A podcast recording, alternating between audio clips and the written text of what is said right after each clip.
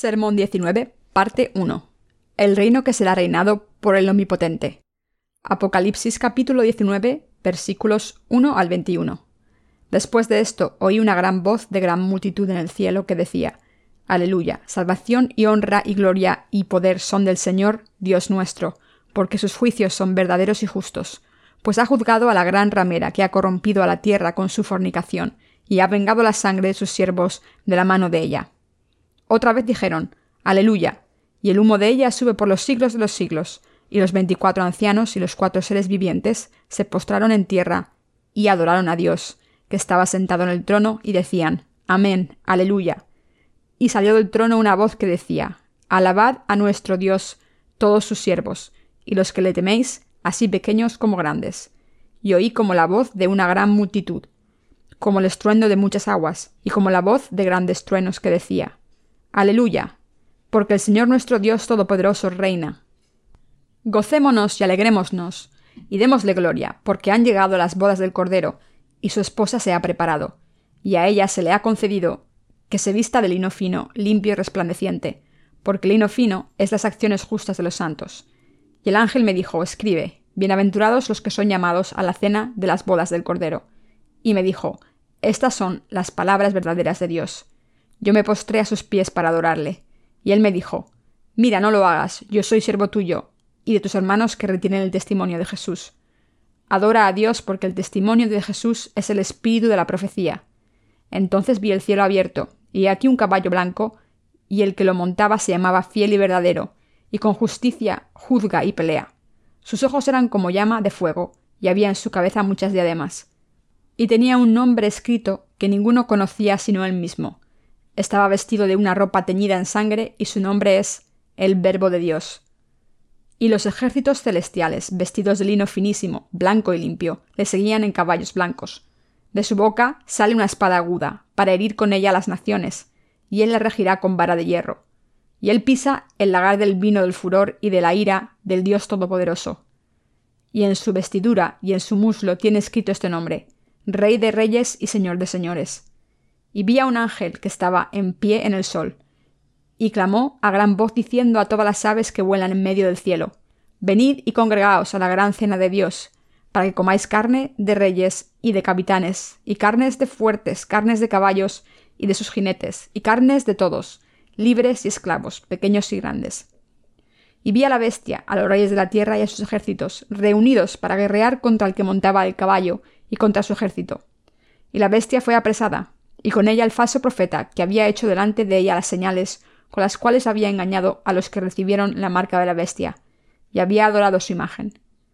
Esos dos fueron lanzados vivos dentro de un lago de fuego que arde con azufre, y los demás fueron muertos con la espada que salía de la boca del que montaba del caballo, y todas las aves se saciaron de las carnes de ellos. Exégesis, versículo 1. Después de esto oí una gran voz de gran multitud en el cielo que decía Aleluya, salvación y honra y gloria y poder son del Señor Dios nuestro. Este pasaje describe a los santos alabando al Señor Dios mientras se acerca el día de la boda con el Cordero. Nuestro Señor Dios ha dado a los santos su salvación y gloria para que ellos lo alaben por una buena razón. Por lo tanto, los santos raptados en el aire continúan alabando al Señor Dios, porque muy grande es su gracia de liberación de todos sus pecados y de su inevitable condenación. La palabra aleluya es una palabra compuesta uniendo las palabras hebreas alal, que significa alabanza, y ya, que significa Jehová. Por lo tanto, su significado es alabad a Jehová. En particular, los Salmos 113 al 118 del Antiguo Testamento se les conoce como el Alel de Egipto, y los Salmos 146 al 150 se les conoce como los Salmos de Alel. Estos salmos de Alel son canciones que acompañan el gozo y la tristeza del pueblo judío, dándoles fuerza en tiempos de tristeza y de tribulación, y se cantaban como canciones de gozos en tiempo de salvación y victoria. Estas canciones también fueron cantadas siempre que la alabanza de Aleluya solo podía ser cantada a Dios. La razón es que el juicio del Señor de las siete plagas enviadas sobre este mundo es verdadero y justo, y debido a que la salvación, el poder y la gloria pertenecen solo a Dios. Versículo 2. Porque sus juicios son verdaderos y justos. pues ha juzgado a la gran ramera que ha corrompido la tierra con su fornicación y ha vengado la sangre de sus siervos de la mano de ella. El que el Señor venga a los santos derramando las plagas de los siete tazones sobre los religiosos y los incrédulos de la tierra, es el justo y verdadero juicio de Dios. Debido a que los religiosos de este mundo habrán asesinado a los justos y sin mancha, siervos de Dios, ellos a cambio merecen ser condenados a muerte eterna por Dios. ¿Acaso los siervos de Dios alguna vez han hecho algo para merecer ser asesinados por los religiosos mundanos? Claro que no. Sin embargo, todos los religiosos del mundo se han unido en sus esquemas para asesinar a los hijos del Señor Dios. Como tal, el derramamiento de las plagas de los siete sobre estos asesinos es justa y también manifiesta la justicia de Dios. Versículo 3. Otra vez dijeron Aleluya, y el humo de ella sube por los siglos de los siglos. Los santos están alabando al Señor Dios en el aire, debido a que el día de sus bodas con Jesús se ha acercado, quien se ha convertido en el Cordero. Y el humo de ella sube por los siglos de los siglos. Esto se refiere al humo que sale de este mundo destruido y quemado por las grandes plagas de los siete tazones derramadas por Dios. Nos muestra que este mundo nunca se recuperará de sus ruinas, su destrucción es fatal y eterna. Versículo 4. Y los veinticuatro ancianos y los cuatro seres vivientes se postraron en tierra y adoraron a Dios, que estaba sentado en el trono, y decían, Amén, aleluya. El hecho de que el día de las bodas de los santos con el Señor Jesús se ha acercado es un evento tan glorioso que los veinticuatro ancianos, las cuatro criaturas vivientes en el cielo, adoran y alaban al Señor Dios sentado en su trono. Es por eso que todos los siervos de Dios están alabando al Señor Dios en el aire. Versículo 5.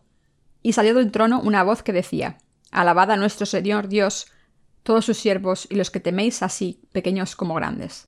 En el día de la boda del Cordero, con los santos que han sido salvados por creer en el Señor Dios, la voz del trono les ordena a todos alabar a Dios. Ahora el tiempo ha llegado para que los siervos de Dios y todos sus santos se gocen y alaben al Señor. Versículo 6. Y oí como la voz de una gran multitud, como el estruendo de muchas aguas y como la voz de grandes truenos que decía, Aleluya, porque el Señor nuestro Dios Todopoderoso reina.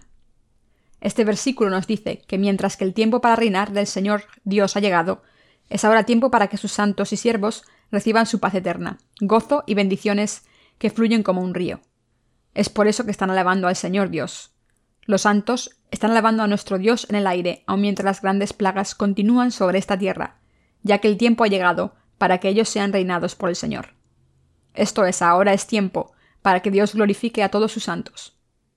El sonido de alabanza de los santos en este tiempo es como el sonido de estruendos y de muchas aguas.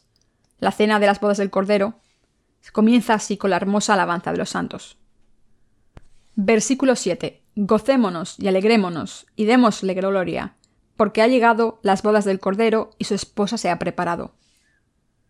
Ahora que las plagas de los siete tazones enviadas por Dios están terminando, este versículo nos dice que el tiempo ha llegado para que todos los santos se alegren y se regocijen. Los santos están contentos y aquí se regocijan debido a que el día ha llegado para que ellos se casen con nuestro Señor y vivan en su reino. Para vivir con los santos, nuestro Señor Dios ha preparado su tierra y su cielo nuevos, la santa ciudad y sus jardines y toda la gloria y riqueza, y Él solo está esperando por ellos. A partir de este momento los santos reinarán con el Señor por siempre. Versículo 8. Y a ella se le ha concedido que se vista de lino fino, limpio y resplandeciente, porque el lino fino es las acciones justas de los santos. El Señor ha dado a los santos nuevas vestiduras, las cuales están hechas de fino lino. Cualquiera que vive sirviendo al Señor está vestido con estas vestiduras. En otras palabras, Dios viste a los santos con las vestiduras del cielo. Estas vestiduras celestiales de lino fino, que no están humedecidas con sudor. Esto nos dice que el hecho de que nos hemos convertido en la novia del Cordero no se debe a nuestros esfuerzos e inversiones humanas, sino debido a nuestra fe en el Evangelio del agua y el Espíritu dado por el Señor Dios en un contraste distintivo a las vestiduras escarlatas y púrpuras usadas por el anticristo. El lino fino es el lino preciado usado para hacer las vestiduras de los sacerdotes y reyes. Libre de sudor el blanco, un lino fino que nos muestra que los que están vestidos en la gracia de Dios y su justicia ahora se han convertido en su pueblo. Con la frase porque el lino fino es las acciones justas de los santos, se quiere decir que aquellos que llegaron a ser santos por la gracia de la salvación dada por el Señor Dios, dieron gloria a Dios, defendiendo su fe con su martirio por parte del anticristo y sus seguidores. En otras palabras, las acciones justas no se refieren a la ley, sino al martirio de los santos en defensa de su preciosa fe. De la misma manera, todas las novias de Jesucristo de los tiempos finales son los mártires, quienes para defender la castidad de su fe en el Señor se han sostenido y han peleado en contra del anticristo y sus seguidores mientras estaban en la tierra.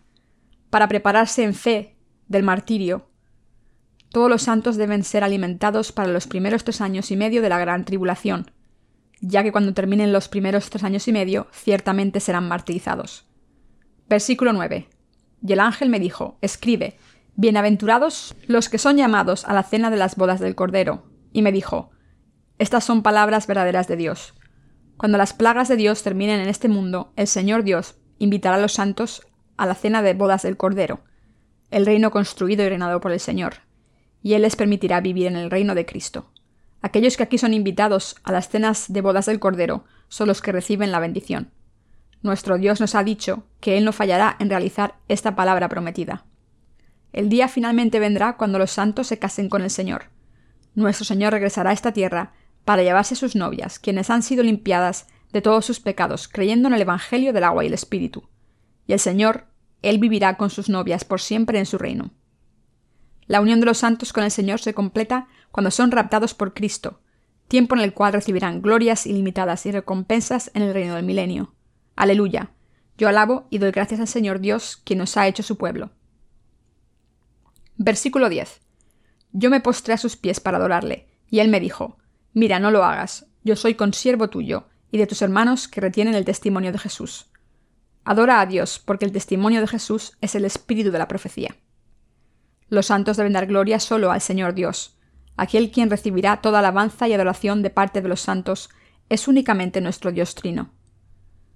La frase porque el testimonio de Jesús es el espíritu de la profecía significa que el testimonio y la profecía de Jesús vinieron a través del Espíritu Santo. Versículo 11. Entonces vi el cielo abierto y he aquí un caballo blanco, y el que lo montaba se llamaba fiel y verdadero, y con justicia juzga y pelea. Cuando el fin de los tiempos llegue, nuestro Señor Dios, montando en un caballo blanco, peleará en contra de Satanás con su justicia, y lo atará arrojándolo en el abismo sin fondo y al lago de fuego. Aquí el nombre de Jesucristo es fiel y verdadero. La palabra fiel significa que Cristo es digno de confianza. Expresa su honestidad y fidelidad, mientras que la palabra verdadero, queriendo decir que Él está libre de mentira, nos dice que Cristo vencerá al anticristo con el justo juicio de Dios. Versículo 12. Sus ojos eran como llama de fuego, y había en su cabeza muchas diademas, y tenía un nombre escrito que ninguno conocía sino él mismo. El que los ojos del Señor sean como llamas de fuego, nos dice que Él tiene el poder de juzgar todo. Por otro lado, la frase y había en su cabeza muchas diademas significa que nuestro Señor siempre derrota a Satanás en su lucha contra Él, ya que Él es el Dios omnisciente y omnipotente. Versículo 13. Estaba vestido de una ropa teñida en sangre y su nombre es el Verbo de Dios. Nuestro Señor vengará a los santos de sus enemigos, juzgando a estos enemigos suyos, quienes se han opuesto a Él, con feroz ira. Este Dios no es otro que el mismo Jesucristo. Él prometió con su palabra. Nuestro Señor ciertamente vino a esta tierra en semejanza de carne. Fue bautizado por Juan el Bautista para cargar todos los pecados del mundo. Los llevó hasta la cruz e hizo desaparecer los pecados de toda la humanidad. La ropa teñida en sangre no se refiere a la propia sangre de Cristo, se refiere a la sangre de los enemigos manchando la ropa del Señor mientras que Él trae su temido juicio de ira sobre ellos y los hace pedazos con sus pies de poder. La palabra de Dios se refiere al carácter de Jesús. Debido a que nuestro Señor hace todo por su poderosa palabra, se le nombra el Verbo de Dios. Versículos 14 y 16. Y los ejércitos celestiales, vestidos de lino finísimo, blanco y limpio, le seguían en caballos blancos.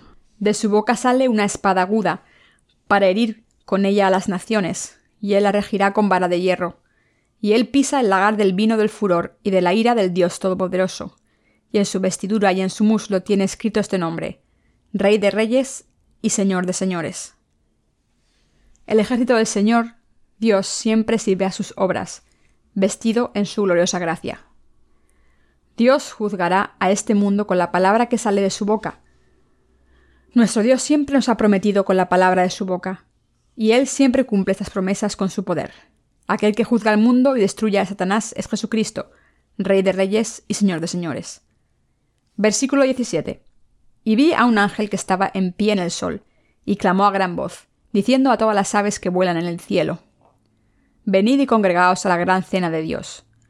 Este mundo, junto con Satanás y sus seguidores, finalmente será destruido por Jesucristo. La Biblia describe la destrucción de este mundo como la gran fiesta de Dios. Versículo 18. Para que comáis carnes de reyes y de capitanes, y carnes de fuertes, carnes de caballos y de sus jinetes, y carnes de todos, libres y esclavos, pequeños y grandes. Esta palabra nos dice que debido a que todo el mundo y todos los que viven en el mundo han sido puestos a muerte para el tiempo en que determinen las grandes plagas del Señor Dios, las aves que vuelan en el cielo llenan sus estómagos, alimentándose de sus restos. Lo harán debido a que Dios habrá derramado las grandes plagas de los siete tazones sobre este mundo. Nuestro Señor nos dijo, porque donde quiera que estuviere el cuerpo muerto, allí se juntarán las águilas. Mateo 24-28. En los tiempos finales del mundo, solo habrá destrucción, muerte y el castigo del infierno para los pecadores. Pero para los santos vendrá la bendición de reinar en el reino de Cristo. Versículo 19. Y vi a la bestia, a los reyes de la tierra y a sus ejércitos, reunidos para guerrear contra el que montaba en caballo y contra su ejército. Hasta el final, el anticristo, el siervo de Satanás y sus seguidores se opondrán a los siervos de Dios y a sus santos y tratarán de vencerlos. Pero debido a que nuestro Señor es Rey de Reyes, Él atrapará al anticristo y al falso profeta, los arrojará en el lago de fuego y matará a todos sus siervos con la espada de su palabra. Versículo 20. Y la bestia fue apresada, y con ella el falso profeta, que había hecho delante de ella las señales con las cuales había engañado a los que recibieron la marca de la bestia y habían adorado su imagen. Estos dos fueron lanzados vivos dentro de un lago de fuego que arde con azufre. La bestia aquí se refiere al anticristo. El falso profeta es el siervo del anticristo, quien realizando milagros y señales aparta a la gente de la palabra de la verdad nuestro Señor Dios destruirá a Satanás, la bestia, el anticristo, el falso profeta y a los seguidores de Satanás, quienes hubieron adorado la imagen del ídolo del anticristo y se opusieron a Dios, a los santos y al Evangelio del agua y el Espíritu. El lago de fuego que arde con azufre se refiere al infierno. El infierno es diferente del abismo sin fondo, mientras que el abismo sin fondo es donde las fuerzas de Satanás son enviadas temporalmente el lago de fuego es el lugar de su castigo eterno.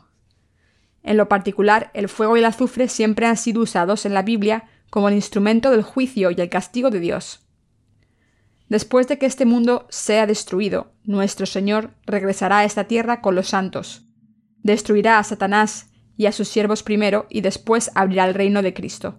Entonces los santos vivirán y reinarán con el Señor en el reino de Cristo durante mil años que están por venir. Versículo 21. Y los demás fueron muertos con la espada que salía de la boca del que montaba el caballo, y todas las aves se saciaron de las carnes de ellos. Este mundo fue creado por la palabra que sale de la boca de nuestro Señor Dios. De la misma manera, los enemigos de Dios serán todos destruidos por la palabra de juicio que sale de su boca. Entonces el reino de Cristo será establecido sobre esta tierra. Por lo tanto, los santos deben poner su esperanza en el reino de Cristo y dar gloria a Dios, abrazando su martirio con fe y peleando en contra de Satanás, el anticristo y sus seguidores.